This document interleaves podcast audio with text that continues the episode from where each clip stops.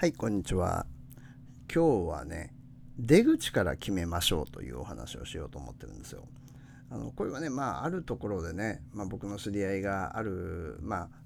結構お金をかかるね、ビジネスを始めたんですよ。まあ、言うとどこか分かっちゃうんでね、ね ちょっとあれなんですけれども、でね、その仕入れ価格と、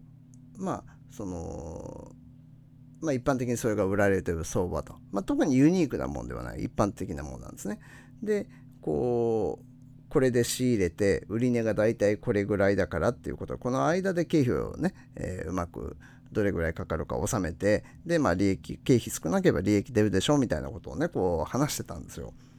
僕それ聞いてちょっとびっくりしてでなぜかというとねえなんで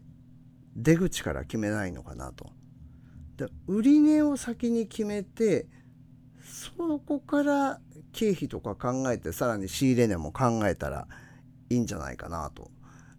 だいたいいくらで売れるっていうのが相場って相場なんか常に上下するものが多いと思いますけどね、この間もちょっとニュースで、あの、今、中国で一時期ザリガニがブームでね、え、ザリガニめちゃくちゃ高かったのに、今もう、低迷してるよと。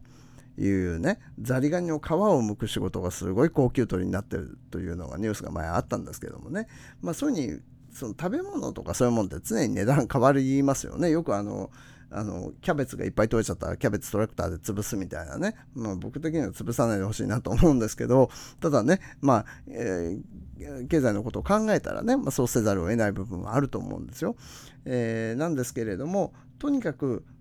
なんかみんな、ま、何も考えずに毎年作ってるから作るみたいなね、えー、じゃなくていやなんか出口でこれをここにいくらで買ってもらおうと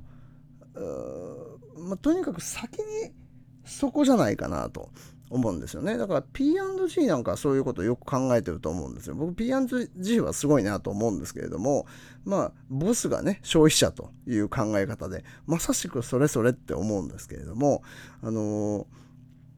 作ってからこれ付加価値これぐらいつけて高く売ろうってそれ、ま、何の戦略もないしあの僕はねなんか本当にびっくりしたしかないんですよ。なんかえみんなそんな考えでやってんのかって思ったら驚きましたね。あの戦略もなんか戦略とか言ってるんですよ。なんか言ってるんだけどな戦略も何もないですよね。えー、出口先に決めた方がいいっていうね。よくあの人生もこうキャリアデザインとか言うじゃないですか。ですからもうあのデザインしてそれ通りになるように自分でこう組み立てていくという感じだと思うんですよ。だからある意味ね履歴書なんか先に作っちゃった方がいいんですね。この履歴書持ってたらこうこの自分がしたい仕事に就けるかどうかっていう履歴書をこう考えてそうなるようにこうねじゃあ今何したらいいっていうあのブレイクダウンしていけばいいと思うんですよ。なのになんか逆をやってるんですねなんかこうやってその結果としてこれでこれいけるだろうみたいなそのなんかガチャガチャじゃないですか。ねえー、ちょっと違うなとよく思うんですけどもね。はい。まあ、とにかく出口から考えてみる癖をつけるといいんじゃないかなと思います。はい、お疲れ様でした。